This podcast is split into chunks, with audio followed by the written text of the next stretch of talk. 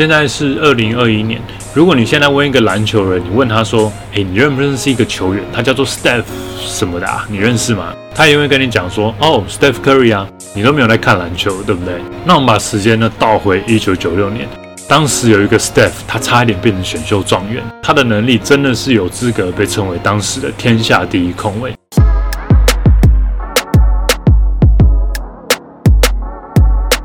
Hey, what's up? Your boy Skip to my 路，欢迎来到我的篮球频道。那今天呢，录影的时候，太阳队已经在总冠军战拿下二比零的领先，对上公路队。那我们真的蛮幸运的嘛，因为大家努力防疫，但是我们却还有篮球可以看。那我们现在有这么多比赛可以看啊！今天这个球员他做出非常大的贡献。那我不知道大家有没有看过一部很有名的篮球电影，它叫做《He Ga Game》。那中文呢，它翻成单挑。它是由 Denzel Washington 还有 Ray Allen 所主演的。那我觉得它是所有篮球电影大概前五或者是前三名的电影啊，真的非常好看。如果你有看完的话，我告诉你，它里面的主角根本就不叫基斯 Shuttlesworth，他真正的名字其实叫做 Stephan Marbury。Stephan Xavier Marbury，人们叫他 Steph，Strawberry，Coney Island's finest，康尼岛最强的人。在中国，人们叫他马布里，老马，马政委。主打控球后卫，身高六尺二寸，一百八十八公分，一百八十磅，八十一公斤。一九七七年二月二十号出生于纽约布鲁克林南边的 Coney Island 康尼岛。高中读的是 Abraham Lincoln 林肯高中。大学来到乔治亚理工学院 Georgia Tech。一年之后加入九六 T NBA 选秀，在 NBA 总共打了十三年，到过灰狼、篮网、太阳、尼克和塞尔提克队。之后来到中国 CBA 的山西猛龙、佛山龙狮。北京首钢鸭，Marbury 是九五年的麦当劳高中全明星，九五年纽约篮球先生。九六年 ACC 联盟最佳新秀，九六年 ACC 年度第一队，九七年新秀第一队，两度 NBA 年度第三队，两度入选明星赛，六次入选 CBA 全明星，二零一零年 CBA 明星赛 MVP，一三年 CBA 外援 MVP，一五年 CBA 总冠军赛 MVP，还有三次的 CBA 总冠军。我对 Marbury 的印象来自于两千零一年的明星赛。东区明星在第四节剩九分钟的时候还落后二十一分，但是靠着 Iverson 的切入和 Marbury 最后一分钟关键的两个三分球，矮个子的东区明星打败拥有 Garnett、Duncan、Weber 加上 O'Neal 一堆高个的西区。Marbury 怎么可以心脏这么大颗，这么的有自信？这一切都要从 Coney Island 说起。篮球在别的地方也许只是休闲运动，但是在 Coney Island，篮球的意义远远不只有这样。Marbury 还没出生的时候，他的命运就注定和篮球牢牢地绑在一起。接下来这一段因为太多 Marbury 了，所以我先叫他 Steph。他的爸爸 Don Marbury 和妈妈 Mabel。Steph 是家中七个小孩中的第六个小孩。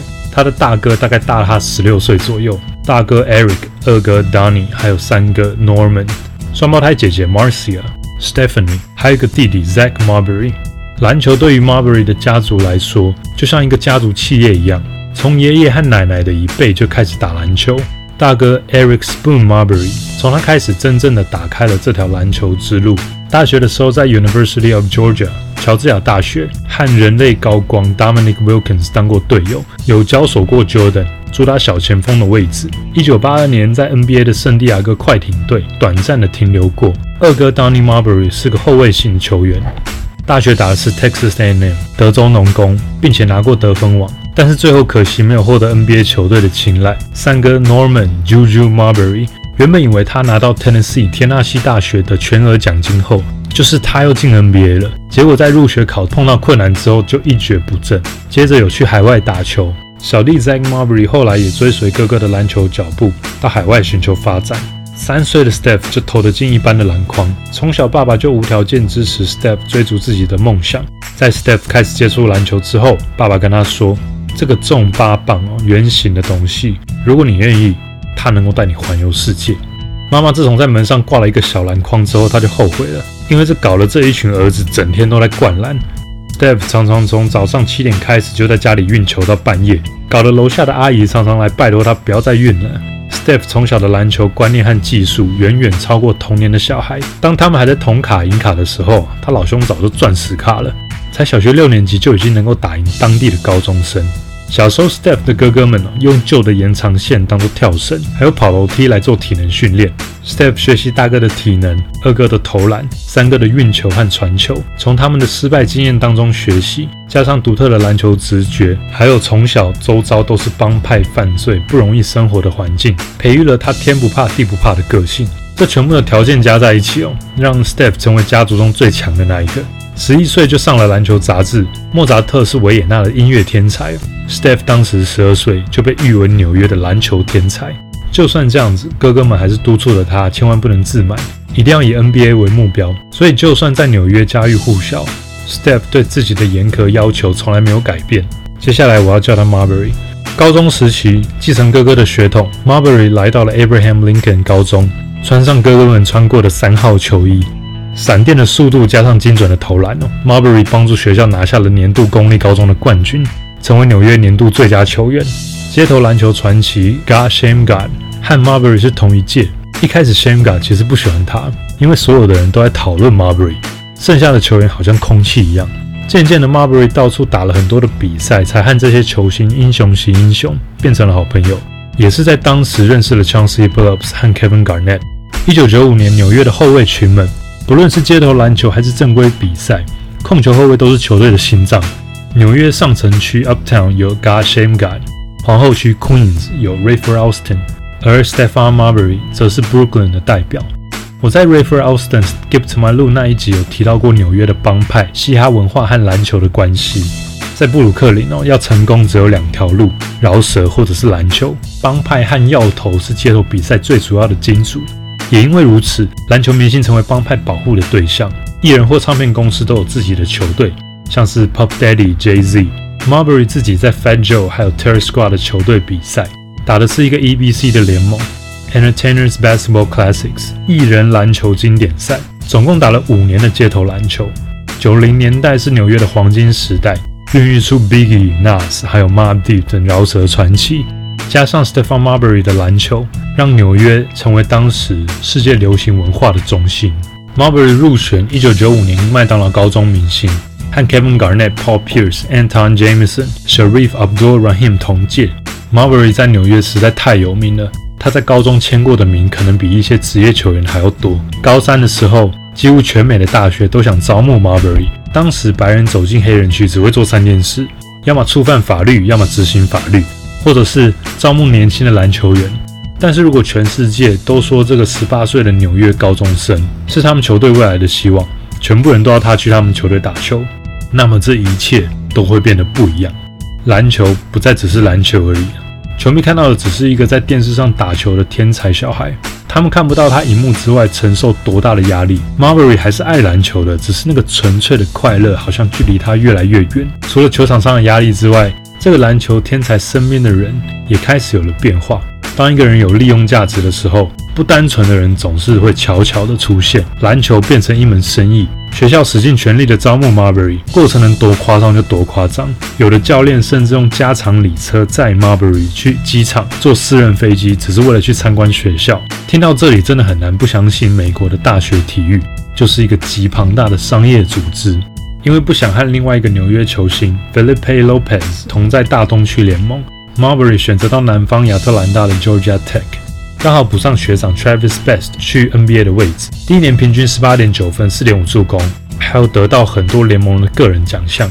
短暂的打了一年之后，背负了整个家族的期望，Marbury 加入了九六年的 NBA 选秀。当年的状元给了另外一个超级后卫 Allen Iverson。接下来需要后卫的公路，在第四顺位选择了这个纽约之子。当名字被叫到的时候，Marbury 再也忍不住，情绪激动的流下泪来。在这个漫长的二十年当中啊，我不断的努力，再努力，这一天终于让我等到了。就在这一刻，Marbury 证明自己有能力，能给妈妈和家人过上好的生活。公路用 Marbury 和灰狼换来了 Ray Allen。Marbury 得以跟这个未来的超级巨星，也是他的好朋友 Kevin Garnett 同队。他和当时刚起步的 N One 签下球鞋合约。虽然年轻，但是这个双人组合才没得怕的。他们就是要来挑战强权。这两个人的组合不太像是蝙蝠侠跟罗宾的 Batman Robin，反而更像蝙蝠侠跟超人的组合。Garnett 的天赋和狂野，加上 Marbury 纽约人舍我其谁的态度，所有人都觉得这个组合未来至少有办法拿下一个冠军。不过故事的一开始都是很顺利的，在港内得到一个天价合约之后，Marbury 觉得他也应该得到一个同等的合约。经过了很多的挣扎，他来到了离家里比较近的纽泽西篮网队。Marbury 的个人能力强到连 Mike Bibby 都说，全联盟的后卫当中，我最不想守他。在这里，Marbury 入选为全明星。很可惜哦，篮网的战绩没有办法因为一个人的能力而改变。媒体很自然的让 Marbury 成为大家指责的对象。在一次和 Jason Kidd 的交易之后，Marbury 来到西区的凤凰城太阳队。他有闯进季后赛，但是碰到更强大的马刺，所以第一轮就被挡了下来。命运之后又将他带回了他的家纽约。来到了纽约，Marbury 不改他以往的作风，他不想跟那些球鞋大品牌走一样的道路，所以他选择跟 Stephen Barry 这家零售店合作，创造了自己的品牌 Starbury。只要十五块美金，也就是不到五百块台币，你就可以拥有一双跟 Marbury 一样的球鞋。相对一双 Jordan 的鞋，动不动就要两百美金以上。Marbury 为了这些贫寒的小孩着想，要知道两百块美金可以是 Marbury 他们家一整个月的伙食开销。来自 Coney Island 的 Marbury 从来都没有忘记要回馈给这个社会。原本以为一切将要好转的，没想到回到纽约才是噩梦的开始。两千零四年雅典奥运，Marbury 和教练 Larry Brown 意见摩擦。他们一直有疙瘩，但是过了一阵子，发现 Brown 教练竟然变成他尼克队的教练。之前奥运输球的阴影和两个人脾气都非常硬的情况下，纽约成了 Marbury 最不应该待的城市。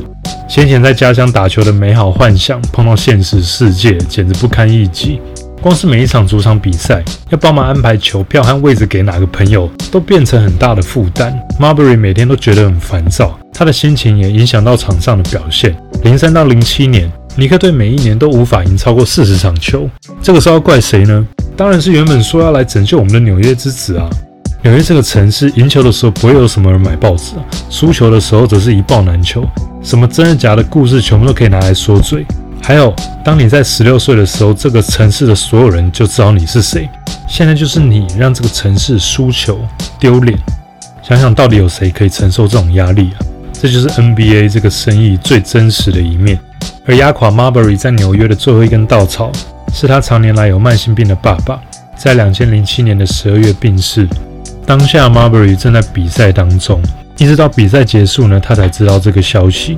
爸爸的离开对 Marbury 影响太大了，他能够走上这条篮球路，从小到大，爸爸都是他最好的朋友，最重要的心灵支柱。球队的战绩差，媒体不断的霸凌，爸爸的离开。加上自己的球鞋品牌被其他大公司背歌，所有挫折加在一起哦，Marbury 的脑子一片空白。我为什么在这？我到底在干嘛？篮球到底是什么？他在 Ustream 平台直播，和球迷说他有多痛苦啊，甚至他想自己结束自己的生命。Stephan Marbury，他真的生病了，在纽约实在没有办法再待下去了。短暂的到了塞尔提克队之后，Marbury 决定离开他最喜欢的篮球。但是人们不了解的是，Marbury 他多爱篮球啊！人们总是想从他身上索取太多。不打球的 Marbury 大部分时间都躺在床上，不知道自己接下来要干嘛。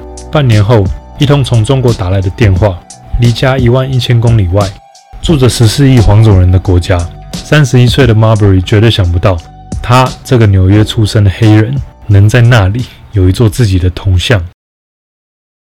二零一零年一月，Marbury 到了遥远的中国，在这里的他，人们叫他马布里。一下飞机，他自己叙述，大约有四千人来接机，每个人的笑容，每个人的热情，感动了在纽约完全被遗弃的马布里。有太多的夜晚都是以泪洗面，或者是独自祷告。虽然到了一个文化冲击非常大的地方，但是马布里记得李小龙的话：“Be like water，要像水一样的能屈能伸。”来到中国要证明自己还能打球的马布里，第一年在山西，后来到佛山，最后来到北京。二零一二、一四、一五年，帮助了北京首钢牙拿下了三个 CBA 总冠军。二零一八年二月十一号，马布里正式在 CBA 完成了他的最后一场比赛，正式的从赛场上退休。马布里在比赛的最后说：“在这个最后的时刻，我跟你们在一起，你们见证了我从迷失自我到重返荣耀的过程。”在中国为我的篮球生涯画下句点，让我成为一个完全的自己。就这样吧，我不会再去 NBA 了，也不会有别的地方。应该要在这里，这样的结束才对。有你们的陪伴，谢谢你们，我真的爱你们。为了感谢马布里对中国篮球的付出，他们为他立了一个高举冠军杯的铜像，在距离天安门广场五公里的地方有一个马布里纪念馆，里面摆着妈妈帮他保存从小到大的球衣、奖杯等所有物品。二零一八年，马布里上了央视的春晚，用中文唱歌和拜年。中国发给了马布里一张外国人永久居留身份证。由此可见，马布里在中国人心中的地位。现在的老马在中国和美国两边跑，当爷爷的他，现在每天都在做他一直以来心中都想做的事情，重新启动他的球鞋计划。他甚至能够更直接的跟中国工厂的老板合作，在中国做了不少的慈善活动，同样的在纽约也做了很多公益，回馈给这个社会。老马目前任职于 CBA，担任北京紫金勇士的总教练。到这里，我们想个问题。后来被中国人视为英雄的 Stephon Marbury 到底值不值得尊敬呢？他不就是拿了三个总冠军吗？随便一个更强一点的 NBA 球员也是可以去刷几个冠军啊，甚至刷一个铜像。先不要这么早下评论，我们观察一些他这几年做的事情，来看看都造成了什么影响。首先，Marbury 这个姓氏哦，在 Coney Island 等于篮球高手的同义词。他们是一个庞大的篮球家族，比较有名的是他的表弟 Sebastian Telfair。曾经有那么短暂的时间，他跟 LeBron James 齐名。打入 NBA 之后呢，追随表哥的脚步到 CBA 打球。其他的亲戚们进入 NCAA 一级的学校，或者是到海外打球的大有人在。Lincoln 高中也产出了一些 NBA 球员，例如 Lance Stephenson 和 Isaiah Whitehead。不管怎么说，他永远是纽约人的模范。靠自己的努力脱离贫困和犯罪的环境，靠自己的努力追逐他的美国梦。Kevin Durant 执导的纪录片《A Kid from Coney Island》里面讲的不是 Marbury 的故事，而是 Coney Island 每一个小孩子的故事。有话直说的个性，也许只是 Marbury 自信的展现，因为他小时候的生长环境，如果没有自信，可是没有办法生存的。跟 Ella Iverson 一样，Marbury 是一个进攻能力非常强的后卫，平均大约二十分七助攻的数据。这边我简单找了一些得分比较高的控球后卫，我这边随便把他的得分跟助攻加在一起啊，这个数字可能也没代表什么啦，目的只是要看这个球员的得分和助攻能力这样子。在退休的球员当中，Marbury 的个人能力是顶级的。这个数字加起来其实蛮高的，不过如果跟现在的球员比会差一点。我觉得有一个重要的原因，是因为现在篮球的节奏真的是蛮快的。零八年的尼克队平均节奏九十一点六，排名 NBA 第十五。那我们看一下二零二一年的独行侠，今年二零二一年独行侠的节奏九十七点三，还排在 NBA 倒数第六。所以现在篮球员的相对数据会稍微高一点，少了年资增加，数据有可能下滑的因素。可以看出，当年的 Iverson 和 Marbury 这两位算是进攻控球后卫的始祖。Marbury 是第一个直接用网络直播和球迷互动的球员，在离今天有十二年前的两千零九年，Marbury 也是第一个想要提供评价鞋给球迷的球星。之后有蛮多球员都效仿他这条路，他从来没有忘记让妈妈过好生活，帮助家乡的人和影响世界。只是大家都想要 Marbury 活成我们心中想要的样子而已，没有人在乎他的感受。来到中国之后，Marbury 放下过去，放下自己，打开他的心房，拥抱新环境。也因为球迷的热情，Marbury 找回了他自己。很少有外援球员会完全的让自己融入一个不熟悉的环境，甚至到愿意深入了解这个国家的文化，把这个国家当做他的家，不用刻板印象去看待一件事情。这一点真的不是每一个人都做得到。也因为这样，Marbury 才可以深刻的影响这个拥有三亿篮球人口的国家。我们一开始说 Marbury 对现在的 NBA 做出了巨大的贡献，那到底是什么事呢？在二零二零年的三月八号，新冠肺炎正肆虐中国的时候，Marbury 人在中国，第一手观察到中国的情况。他写了一封 email 给 NBA 的总裁 Adam Silver，总裁啊，比赛必须要停止，这不是闹着玩的。一场比赛平均观众大概有一万八千人，大家也不知道自己到底有没有确诊。如果影响到球员哦，那后果真的会不堪设想。请总裁一定要下这个艰难的决定。后来，Adam Silver 听了 Marbury 的建议，决定停赛。没想到隔了三天就有球员确诊的消息。如果没有马上停止，我们现在不会有什么季后赛或者是总冠军赛可以看。到了后来，纽约是疫情爆发后的重灾区，突然大量的确诊让医疗物资非常的缺乏。Marbury 马上联络中国的口罩工厂。直接出货一千万个比一般定价很多的 N95 口罩支援纽约。如果少了 Marbury，还真的不知道后果会怎么样。大部分的人都想要别人做符合自己心中期望的事情，这样就间接的证明他们自己好像是对的一样。反之，人性当中是很难接受自己是错的，所以通常就开始恼羞，开始生气。但是仔细想想啊，每个人都有选择自己人生的自由啊。如果我们换位思考一下，我们也不希望别人来插手我们的人生吧，对不对？要指责别人那太容易了，但是呢，要承认自己做错，那才是真正需要勇气啊。马伯鱼说，如果没有去中国，他说实在，他真的不知道他今天还会不会活在这个世界上。有的时候看到酸民在网络上骂那些球员，使尽浑身解数，还一直靠组合技 combo 这样子。好像球员这场打不好，或者是这场比赛输球，就让他输了几百万一样。有时候冷静下来的时候，我会想，能够被 NBA 球员选上，那真的是高手中的高手诶，那个录取的几率啊，比你想要当太空人还要低。我曾经有这种想法啊，你觉得 Marbury 这个球员怎么样？嗯，我觉得他能力还 OK 啦，但是呢，如果你要跟他九六年踢的那些后卫比起来，我觉得他没有那么强啊，你看他就是没有那么强，所以他才到 CBA。而且你看当初一定就是他自己太骄傲了，所以他那些球队他都打不好，那他自作自受啦。现在回想起来，我觉得自己真的很惭愧，我根本不知道人家到底经历了什么，我就在这边批评他。而且我不过是个坐在沙发上的卤蛇，在那边看球打嘴炮而已。而人家呢，他是整个家族的希望，整个城市的希望，哎，所有的人都以他为荣。所以啊，我觉得没有任何人有资格只用自己的喜好去决定别人是否存在，或者是他的好坏。我可以不喜欢他，但是我必须要尊重喜欢他的人，并且我要尊重这一个人。那最近看了很多讨论球员或者是比较球员的内容，我觉得理性并且互相尊重的讨论 OK。有太多情绪化的字眼，我觉得可能过几年回来看，你会觉得自己很好笑。可能原本你骂那个球员，搞到最后他跑到你支持的那一队，那现在发生什么事？我觉得不只是台湾，而是全世界的球迷都应该要慢慢的进步，因为其实美国很多球迷的品质也没有好到哪里去啊。那我希望看球最后可以变成一种欣赏艺术的享受。最后记得要去看《He Got Game》这部电影，基本上它就是在讲 Marbury 在进大学之前的故事。Marbury 的故事让我们学到，人生就是有高低起伏，没有起伏代表即将入土。失败没有什么，相信自己，转个弯，发现其实机会还有很多。记得一件事，一个你很喜爱的事物，只要你愿意，它将可以带你环游世界。喜欢今天的故事的话，记得帮我订阅、分享、按赞，加上小铃铛。希望我可以跟你们还有这个频道一起成长。我是 Skip to my 路，我介绍很多 NBA 的退休球员。那这边有一个播放清单。里面的内容呢？你觉得在别的地方找不到？喜欢篮球故事的你一定不能错过。那我们下一次影片见。That's it from me today. I'll see you next time. Peace.